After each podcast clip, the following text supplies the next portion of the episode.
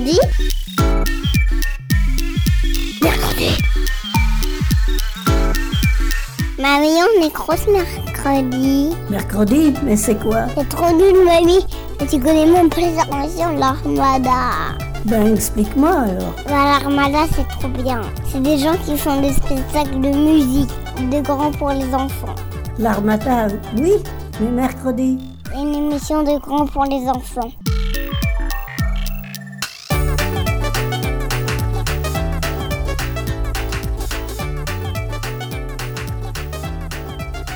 Bonjour à tous, cette semaine dans Mercredi, on a eu envie de vous parler d'un sujet important, un sujet qui nous tient vraiment à cœur. C'est le sauvetage des personnes qui fuient leur pays et traversent la Méditerranée au péril de leur vie. La Méditerranée, c'est cette mer du sud de l'Europe qui sépare la France, l'Espagne, l'Italie du continent africain. Depuis plusieurs années, de nombreuses personnes, hommes, femmes, enfants, tentent de traverser la mer pour se sauver, pour fuir, chercher un pays d'accueil. Ils sont en danger de mort, Seules quelques associations sont présentes en mer pour sauver ces personnes. C'est le cas notamment de SOS Méditerranée. On est allé rencontrer deux bénévoles de cette organisation, Tiffaine et Émilien, pour qu'ils nous expliquent comment ils font et pourquoi cette situation existe. C'est un sujet compliqué et dramatique, mais on avait quand même envie de vous en parler, d'expliquer les faits. Aujourd'hui, la mer Méditerranée est la frontière la plus meurtrière du monde et pourtant, on s'y baigne l'été pendant les vacances. Plutôt que de fermer les yeux, on a préféré vous expliquer et s'indigner tous ensemble de cette situation. Aujourd'hui, mercredi, revête la couleur orange de SOS Méditerranée.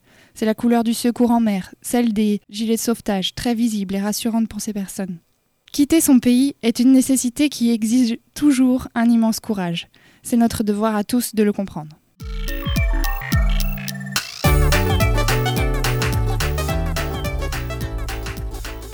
Mais alors, ces bénévoles, qui sont-ils? Alors moi je m'appelle Tiffaine Et je m'appelle Emilien. et on est tous les deux bénévoles à SOS Méditerranée. On est bénévoles à terre, ça veut dire qu'on n'est pas euh, sur le bateau euh, que, que, euh, que loue SOS Méditerranée, mais on, est, on est à terre, on, on fait de la mobilisation, de la sensibilisation des personnes pour la cause que défend SOS Méditerranée. Expliquez-nous, qu'est-ce que c'est SOS Méditerranée? SOS Méditerranée, c'est une association européenne de sauvetage en mer, donc qui euh, va secourir les euh, bateaux en détresse en mer Méditerranée. Et on a été créé il y a, euh, en 2015 suite à un drame euh, sur, à côté de l'île de, de Lampelusa, en Italie. en Italie. Euh, en fait, il y avait eu un, un drame, il y a 300 personnes qui euh, ont perdu la vie, qui se sont noyées, euh, qui étaient en train de rejoindre l'Europe. Ça avait beaucoup ému ce drame, euh, toute la, communauté européenne, les citoyens européens. Et euh, après ça, il y avait eu euh, une opération de l'Italie qui s'appelait Mare Nostrum, où là, c'est l'État italien qui avait mis en place une opération avec des bateaux, des militaires, beaucoup de gens pour secourir ces, navires, ces petites embarcations détresse. Ça avait très bien marché, mais malheureusement, quand l'Italie a demandé de l'aide aux, autres pays européens en disant bah, aidez-nous à payer ça parce que ça coûte de l'argent, l'Union européenne a refusé. Donc euh, l'opération Mare Nostrum euh, s'est arrêtée et malheureusement bah, les gens continuent à partir et même, encore plus nombreux. Donc il y avait beaucoup de morts en Méditerranée. Et donc c'est pour ça que euh, des citoyens se sont mobilisés et ont choisi de créer leurs opérations de sauvetage. Et c'est comme ça qu'est né SOS Méditerranée. On a trouvé un bateau qui s'appelait qui s'appelle l'Aquarius et avec ce bateau, on a fait les premiers sauvetages en février 2016. D'où viennent ces personnes qui traversent la Méditerranée aujourd'hui? Alors, euh, ces personnes, elles ont des profils euh, très très différents. Euh, elles ont en commun d'avoir fui leur pays. Alors pourquoi est-ce qu'on fuit son pays? Bah, Pour tout un tas de raisons. On peut fuir parce que c'est la guerre, hein, comme en Syrie actuellement. On peut fuir pour des raisons plus personnelles, pour éviter un mariage forcé, un service militaire à vie, des choses comme ça. On peut fuir à cause de raisons économiques. Euh, on peut fuir aussi pour des, euh, raisons écologiques. Des, euh, ça, malheureusement, il y a de plus en plus de personnes, de cultivateurs par exemple, à cause du changement climatique, qui n'ont plus de récolte, donc qui sont obligés de fuir. Et souvent, c'est pas une raison, mais c'est plusieurs raisons entremêlées qui font que des personnes sont obligées de fuir, pour des raisons politiques également. Voilà. Ça, c'est le point de départ. Elles viennent ces personnes de, pas mal de pays différents, beaucoup d'Afrique de l'Ouest, de pays comme la Guinée, par exemple, la Côte d'Ivoire, Ça peut être aussi euh, plutôt la Corne de l'Afrique, l'Érythrée, le, Soudan, et puis aussi euh, la Syrie dont j'ai parlé, et encore d'autres pays, c'est très divers.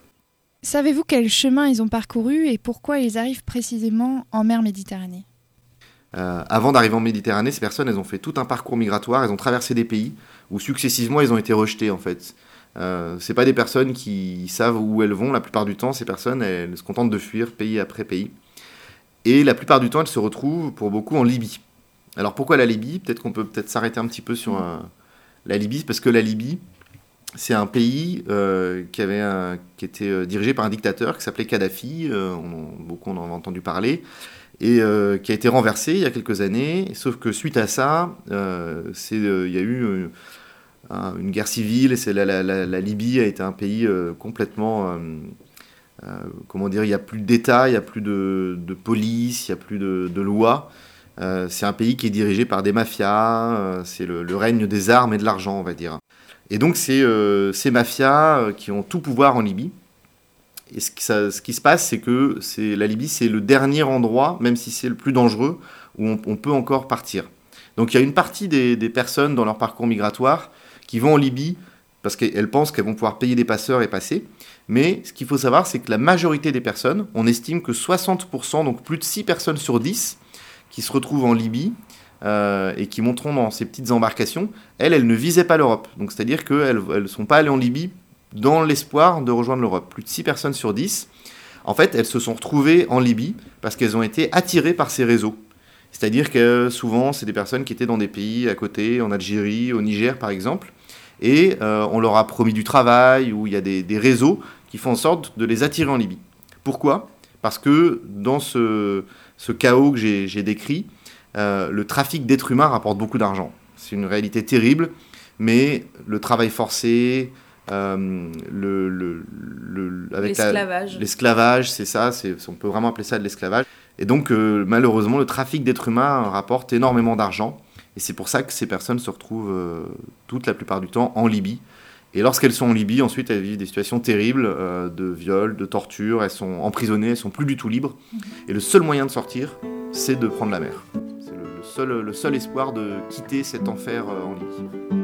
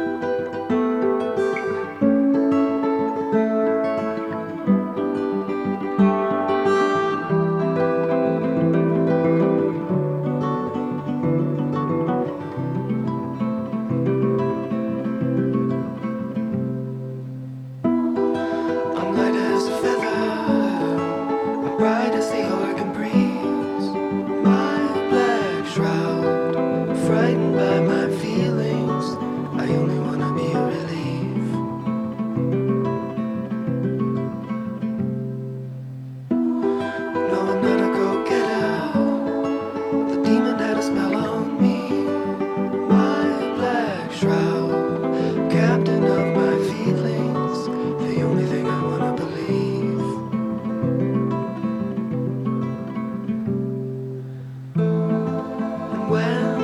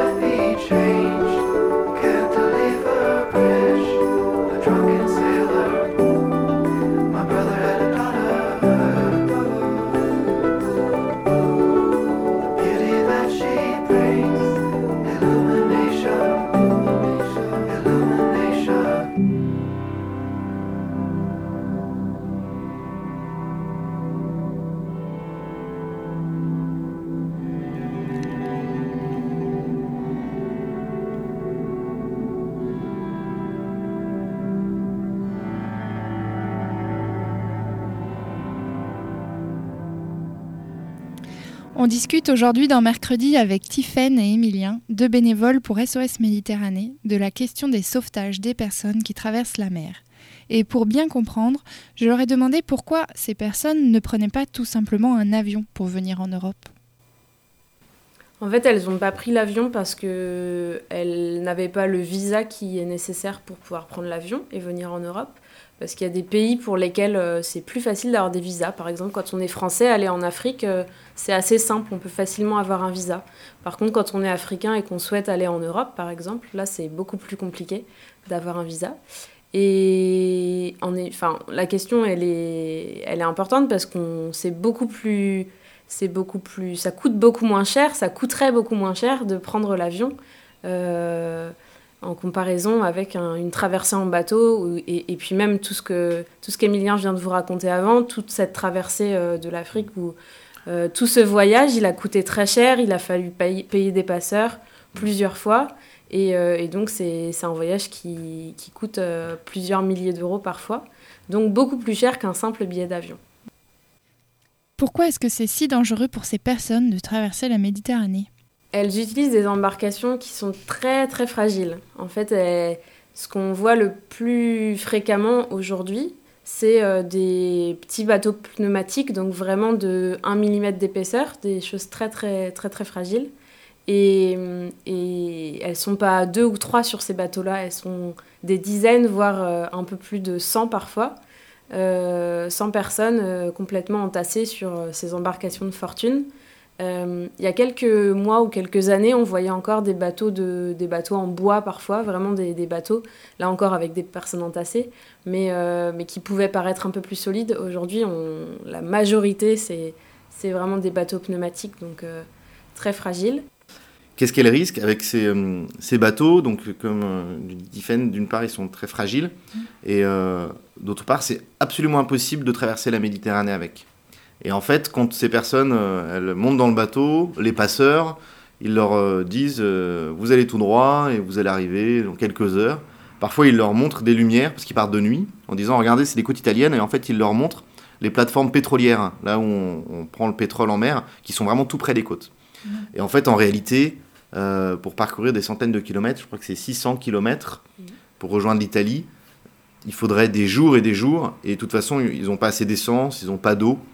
Donc c'est techniquement, tous les marins euh, le disent, c'est absolument impossible qu'une embarcation comme ça arrive à destination. Donc en fait, elle dérive, et il n'y a que deux solutions pour ces gens. Soit ils sont secourus, soit malheureusement ils se noient.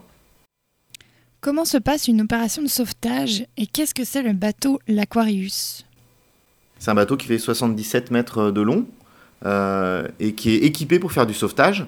C'est-à-dire qu'il y a deux, euh, deux semi-rigides, des Zodiacs, les, petits bateaux, euh, qui sont ceux-là pour le coup très solides.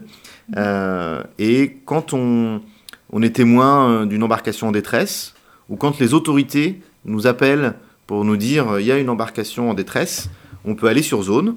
Je précise qu'on on- on fait toujours un sauvetage en accord avec les autorités qui, qui nous autorisent à le, faire quand on est les plus, les plus proches.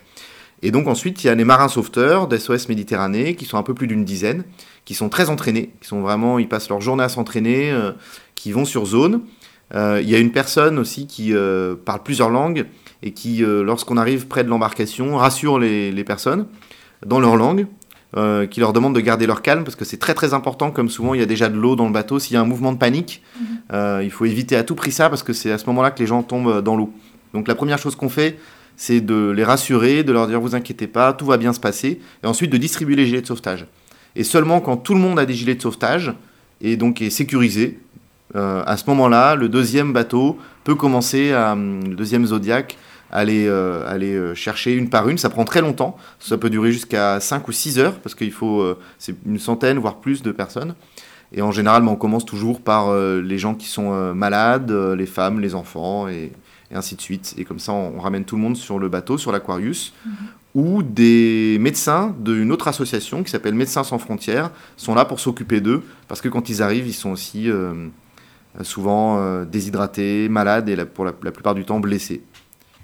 Il y a des médecins pour les blessures euh, physiques dont parle Emilien, mais il y a aussi des médecins, des psychologues pour, pour euh, que les personnes puissent, euh, puissent parler de tous les traumatismes qu'elles ont, de tout ce qu'elles ont vécu. Et, et puis il y a, il y a une majorité d'hommes euh, qui traversent, mais il y, a aussi, euh, il y a aussi des femmes et il y a aussi des très jeunes, des très jeunes enfants. Euh, parfois des femmes enceintes. Il faut savoir qu'il y a des bébés qui sont nés sur l'Aquarius. Donc vraiment des personnes qui ont traversé dans des conditions extrêmes. Toutes les personnes qui travaillent, qui sont à bord, parlent plusieurs langues. Ça, c'est indispensable pour pouvoir communiquer, donc français, anglais. Euh, après, il peut y avoir des marins allemands, italiens. Euh, mais il faut de toute manière euh, que tout le monde parle anglais pour pouvoir communiquer. Le bateau, il met trois jours à peu près, deux à trois jours pour, pour, pour faire la traversée entre les côtes libyennes et, euh, et, et l'Europe. Et hum, il arrive qu'il, euh, que en, en- en faisant ce trajet, il croise de nouveau des embarcations. Et dans, dans ce cas, ça peut prendre un peu plus de temps parce qu'il faut de nouveau s'arrêter. On ne va pas laisser les personnes euh, euh, en détresse. Donc on s'arrête de nouveau et ça peut, ça peut prendre encore un peu plus de temps. Il peut accueillir jusqu'à 1000 personnes. D'accord. Euh, mais déjà 1000, c'est beaucoup. Vraiment, ils sont, euh, ils sont serrés. Euh, et on est allé un petit peu au-delà même. mais euh, oui, c'est une capacité d'accueil importante, mais c'est un- il faut parce que euh, parfois, pendant une semaine, deux semaines, il n'y a, il y a pas de sauvetage à faire. Et puis, euh, c'est- il est possible aussi qu'en trois jours, il y ait plein d'embarcations en détresse. Il faut toutes les secourir. Donc, il faut pouvoir euh, rester sur place. Et, euh, et donc, les personnes restent sur le bateau euh, jusqu'à ce qu'on puisse les redéposer, mais il faut qu'on puisse en accueillir un certain nombre. Et combien de personnes a pu sauver l'Aquarius ces dernières années? Euh, SOS Méditerranée, avec le bateau de l'Aquarius, a pu sauver un- à peu près 30 000 personnes pendant deux ans et demi de sauvetage. Et hum, après, il y a, il y a aussi d'autres bateaux qui, qui peuvent sauver ces personnes, tous les bateaux de navires qui, qui croisent euh, des, des personnes qui sont en détresse, ou bien euh, il y a quelques autres bateaux d'ONG euh, qui font euh, vraiment du sauvetage. Et, et donc là, on n'a pas ces chiffres-là, enfin on les connaît pas, nous en tout cas. Et ce, que, ce, que, ce qui est encore plus compliqué à estimer comme chiffre, c'est le nombre de personnes qui disparaissent en mer. Ça, euh, on peut vraiment pas l'estimer, enfin, c'est très compliqué. Et d'autant plus aujourd'hui, comme euh, on en parlera un petit peu plus tard, mais euh, le bateau de l'Aquarius n'est plus sur mer pour sauver ces personnes en Méditerranée. Et euh, il y a très très peu de bateaux, à ma connaissance, qui sont sur place. Donc il y a vraiment personne pour témoigner de, toutes ces personnes qui disparaissent en mer. On estime qu'en 4 ans, il y a eu 15 000 morts. Mais c'est vrai que c'est difficile, parce qu'en fait, la seule manière de connaître ce nombre, euh, c'est quand on sauve des personnes. La plupart du temps, elles nous disent, quand on est parti, par exemple, il y avait, il y avait trois bateaux. Et si en arrivant, on sauve deux bateaux, et qu'il n'y a plus de traces nulle part, et que personne n'a retrouvé le troisième bateau, ben on, on- on sait que ce bateau, il a disparu. Mais ça veut dire que des 15 000 personnes ou les, les morts qu'on recense, c'est uniquement ceux pour lesquels on est témoin. Mais il y, en a, il y en a sûrement beaucoup plus en réalité. Et un autre, euh, un autre espace sur Terre où on, a du mal à estimer le nombre de personnes qui, disparaissent, c'est le désert du Sahara, que beaucoup de, enfin une grande majorité des personnes que le bateau de l'Aquarius a pu sauver euh, ont traversé. Euh, là encore, c'est un, un territoire où vraiment on ne peut pas dénombrer le nombre de personnes qui disparaissent, mais c'est des conditions de météo très compliquées et, et sur des kilomètres et des kilomètres de désert. Donc euh, là, c'est le même type de d'inconnu. Lorsqu'ils font des sensibilisations en classe dans les collèges ou les lycées, Tiffen et Emilien font souvent écouter le morceau Rentrez chez vous de Big Flo et Oli. Les deux chanteurs se mettent dans la peau de réfugiés fuyant la France à cause d'une guerre. Ce sont deux frères qui sont séparés et traversent la Méditerranée pour fuir. On vous le fait entendre aujourd'hui dans Mercredi. Ça y est, ils ont fait sauter la tour Eiffel.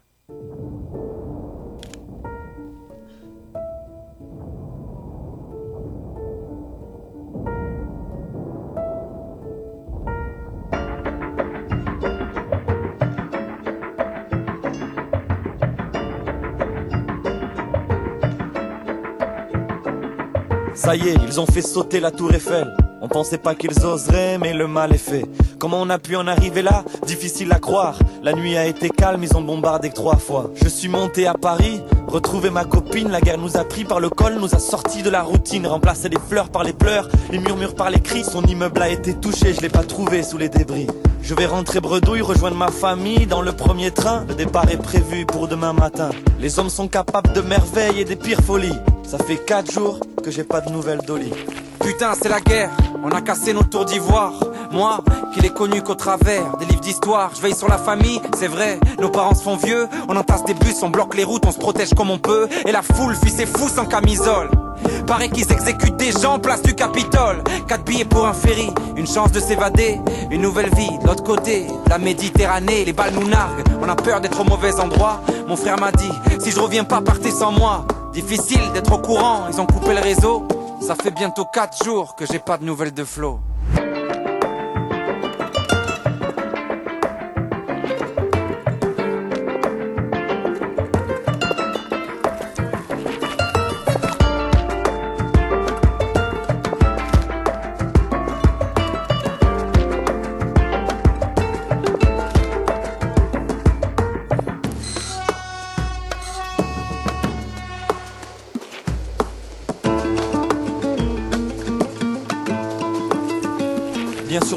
Wagons bondés me rend insomniaque. Certains ont mis toute leur maison au fond d'un petit sac. Le train s'arrête et redémarre, me donne des hauts le. On a fait en deux jours ce qu'on faisait en six heures. Je dois rejoindre la famille au port de Marseille, mais j'ai pris du retard. Je crois bien qu'ils vont partir sans moi. Quel cauchemar Pas grave, je les rejoindrai en barque. Pas de réseau, impossible de choper une barre. Je vois une enfant au sol, lui demande si elle est seule. Elle dit qu'elle a vu ses parents couchés sous des linceuls. Les hommes sont capables de merveilles et des pires folies. Ça fait bientôt six jours que j'ai pas de nouvelles d'Oli. Direction Marseille, un tas de doutes dans la soute. On fait semblant de pas voir tous les corps qui longent la route. Les villes ont changé, la vie et l'horreur aussitôt. Les métros sont des dortoirs, les cinémas des hôpitaux. Sur le port, on se bouscule, on s'entasse devant. D'un coup, le ferry apparaît, certains tueraient pour une place dedans. À bord, je pleure l'état de ce monde. On a attendu mon frère jusqu'à la dernière seconde. On veut pas être là-bas. On veut juste être autre part, enfin respirer. Comme le lendemain d'un cauchemar, le bateau démarre. Je fixe son sillage sur l'eau. Ça fait bientôt 7 jours que j'ai pas de nouvelles de Flo.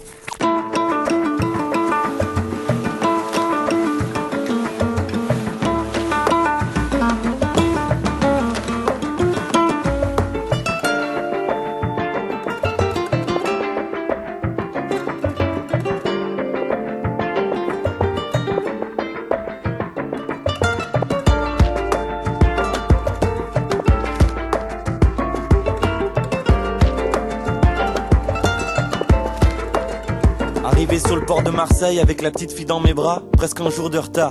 Ils sont tous partis sans moi, mais j'ai les contacts d'un passeur. Une plage et une heure, plus de 30 entassés, bien sûr, on ne voyage pas seul. Il me dit, choisis la fille ou ton sac pour jeter du lest. Puis je vide mes poches et lui donne tout ce qu'il me reste, et nous voilà partis. Acteur d'une drôle de fable, à la conquête du paradis sur un bateau gonflable, on navigue loin d'ici. Et plus les vagues s'agrandissent, plus notre espoir retrécit. Et ça tangue et ça tangue, certains tombent dans le ventre de la bête. Nous voilà en pleine tempête, en une seconde. La fille m'échappe et plonge, j'entends ses cris emportés par la mer qui gronde. La pluie, le sel et les larmes se mélangent. Une femme s'agrippe à mes hanches et m'entraîne dans la danse. Le bateau se retourne, on se colle et on coule. Nos appels à l'aile sont perdus dans la houle. Dire qu'il n'y a pas longtemps, j'étais avec mes amis. On allait de bar en bar pendant toute la nuit. Mes poumons se remplissent d'eau et mes yeux se ferment. Mon âme éteint sa lanterne. Les hommes sont capables de merveilles et des pires folies. Je n'aurai plus jamais de nouvelles d'Oli.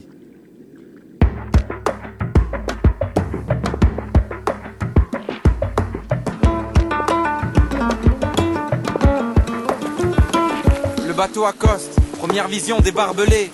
Ça, mon frère ne m'en avait pas parlé. Encore des armes et des pare-balles. On nous fait signer des papiers dans une langue qu'on ne parle pas. On nous fouille, on nous désinfecte comme des animaux. On nous sépare de mon père, pas le temps de lui dire un dernier mot. Dans des camps provisoires, des couvertures, un matelas. Un niçois me raconte qu'il est là depuis des mois. Toulouse me manque déjà. Ma mère s'endort dans mes bras. Elle me répète tout bas que Flo nous rejoindra. La chaleur étouffe, on a vidé toutes les bouteilles. Dans un journal, j'apprends qu'ils ont fait sauter la tour Eiffel. Le lendemain, on nous entasse dans des bus. Les autres sur les uns, qui peut le moins, peut le plus. Des centaines de fous accompagnent notre départ. Des poings brandis en l'air, des cris, des sales regards. Je crois celui d'un type qui scande avec ferveur. C'est la première fois du périple que j'ai vraiment peur. Je ne vois que lui, au milieu de la foule. Sur sa pancarte, il est écrit Rentrez chez vous.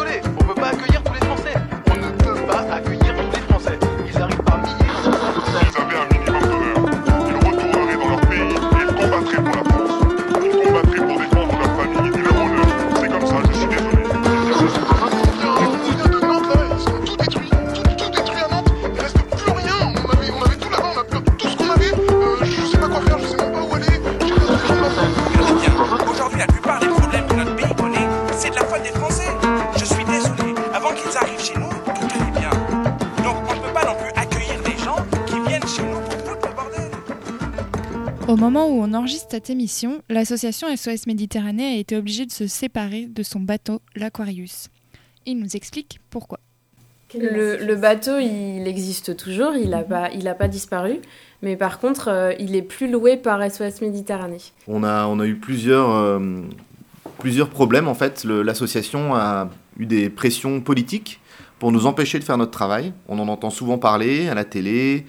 Euh, on voit que les associations comme ça, qu'on appelle les ONG aussi, organisations non gouvernementales, euh, elles sont empêchées de, de faire ce travail de sauvetage pour des mauvaises raisons, dont on va peut-être parler euh, ensuite. Euh, et donc, euh, on avait un, un pavillon. Un pavillon, c'est comme une plaque d'immatriculation pour la voiture. Et c'est nécessaire pour naviguer. Un bateau sans pavillon, il ne peut pas naviguer. Et donc on en avait un, et euh, à cause de ces pressions politiques, on nous l'a retiré. C'est la première fois que ça arrive qu'on retire un pavillon comme ça pour des raisons politiques, alors qu'on était dans les règles. On en a eu un deuxième, on l'a retiré encore. Et puis ensuite, il y a eu, euh, de la part du gouvernement, du nouveau gouvernement italien, une enquête euh, qui a touché Médecins sans frontières, qui probablement n'aboutira pas, mais euh, c'était un risque, en fait, que pendant l'enquête, même si on gagne, le bateau soit arraisonné, c'est-à-dire il, est, il reste au port et on peut plus repartir. Et ça, ça peut durer six mois, voire un an, même si on gagne à la fin de procès. Donc, euh, devant toutes ces difficultés, l'association SOS Méditerranée a préféré se séparer de l'Aquarius. Et On était très déçus parce que c'était un super bateau, mais on va en retrouver un nouveau. Donc, on est en train de chercher en ce moment et on s'apprête à, à louer un nouveau bateau euh, à peu près identique ou aussi bien pour pouvoir repartir en mer. Arrêtons-nous un moment pour rappeler le droit maritime international. Il dit qu'on est obligé légalement de porter assistance à un navire ou à une personne en détresse, sauf lorsqu'il y a un risque immédiat pour euh, lui-même ou son équipage, et cela sans tenir compte de la nationalité ou du statut de cette personne, ni des circonstances dans lesquelles celle-ci a été trouvée. En fait, la définition que tu viens de nous donner, elle est super importante parce que c'est la base de l'action de SOS Méditerranée. Euh, en fait, euh, si, par exemple, on donne, on donne souvent cet exemple de, de si un, un enfant ou même un adulte était en train de se noyer dans une piscine, euh, peut-être que on se poserait pas la question de se dire bah, est-ce que cet enfant il a, il a bien écouté ses parents? Est-ce que euh, la piscine était bien protégée autour? Est-ce que euh, euh, on se poserait pas toutes ces questions avant on, on le sauve Ça c'est la première chose. Et puis ensuite éventuellement on se pose des questions. Nous c'est vraiment ce qu'on défend à SOS Méditerranée, c'est-à-dire que quand il y a des personnes en détresse qui sont, qui sont en train de se noyer ou qui sont dans des conditions terribles sur l'eau et comme le disait Emilien c'est juste impossible pour elles d'aller jusqu'à jusqu'à un bout de terre. Euh, dans ce cas, en fait, il faut leur venir en aide. Et donc ça, c'est la première chose. Et c'est même une obligation, euh, pour continuer avec cet exemple, si je vois un enfant qui est en train de se noyer, si moi je me mets pas en danger, parce que si moi je sais nager, je suis obligé d'aller dans l'eau pour le sauver. Si je le fais pas, ça s'appelle de la non-assistance à personne en danger. Ça, c'est quelque chose qu'on connaît. C'est exactement pareil. Et la deuxième chose, effectivement, c'est que la loi dit aussi, le droit dit aussi, il faut ensuite euh, ramener ces personnes, déposer des personnes dans le port sûr le plus proche. Ça veut dire que bah, si on secourt quelqu'un euh, au milieu de la mer Méditerranée, on va pas le laisser sur une île déserte tout seul sans eau ensuite, ça paraît complètement idiot. Donc c'est bien ce que dit le, droit, il faut le déposer dans un port sûr le plus proche. C'est pour ça qu'on ramène ces gens en Italie, pas parce qu'on a envie qu'ils aillent en Italie, euh, c'est sûrement d'ailleurs, on pourra en parler après, à toute l'Union Européenne de, les accueillir, Mais c'est parce que l'Italie, c'est le- l'endroit le plus proche, qui est un endroit sûr. On peut pas les redéposer en Libye, parce que pour toutes les raisons a, dont on a parlé tout à l'heure, elles vont revivre des situations euh, dramatiques. Donc l'endroit où elles seront en sécurité le plus proche, c'est euh, les côtes européennes et c'est l'Italie. Euh, comme je l'ai dit tout à l'heure aussi, on ne va pas faire un sauvetage comme ça sans le dire à personne. Il y a des- une organisation, il y a des institutions qui coordonnent les sauvetages. Euh, et quand un bateau voit un avi- un- une embarcation en détresse, il doit prévenir cette organisation. Et ensuite, l'organisation regarde quel est le bateau le plus proche, en mesure de faire le sauvetage, et c'est organisé comme ça. Euh, jusqu'à présent, jusqu'à récemment, c'était en Italie qu'il y avait cette organisation, parce que c'était euh, des eaux qui sont pas loin de l'Italie. Donc c'est euh, à Rome qu'il y avait cette organisation qui nous disait Ok, vous êtes les plus proches, allez faire le sauvetage. Et malheureusement, l'Union européenne a transféré cette organisation en Libye. Et donc maintenant, c'est euh, la Libye qui gère les sauvetages. Or, euh, comme on l'a dit aussi tout à l'heure, euh, la Libye, c'est un pays euh, instable, et ça a été prouvé aussi que les, les gardes-côtes, c'est-à-dire les militaires et les gens qui sont dans ces organisations, ils sont de mèche avec euh, les réseaux mafieux. Euh, Il y en a qui ont été condamnés, euh, voilà, donc c'est vraiment pas sérieux du tout de, de laisser à ce pays. Alors je précise, c'est pas tous les Libyens hein, qui, sont, qui sont méchants, il y a des, des gens qui sont très bien en Libye, mais c'est ceux qui dirigent, c'est les, euh, les bandits, quoi, qui ont les armes, et voilà. Donc pour l'instant, c'est eux qui, qui organisent les sauvetages, et ça, c'est catastrophique. Euh, c'est ce que dit l'association SOS Méditerranée aussi depuis le départ, c'est que c'est euh, aux États de, de le faire. Euh, les citoyens se sont mobilisés, ont donné de l'argent pour permettre euh, ces sauvetages, mais normalement, ça devrait être euh, aux pays européens euh, eux-mêmes d'organiser ces sauvetages, effectivement.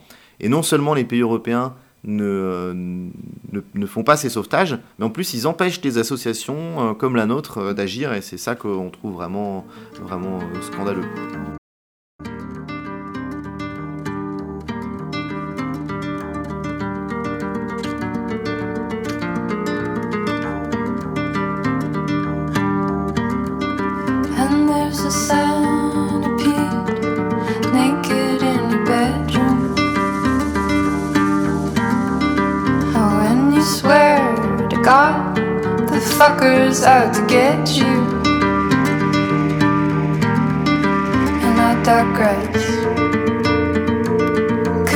Must make you the perfect morning.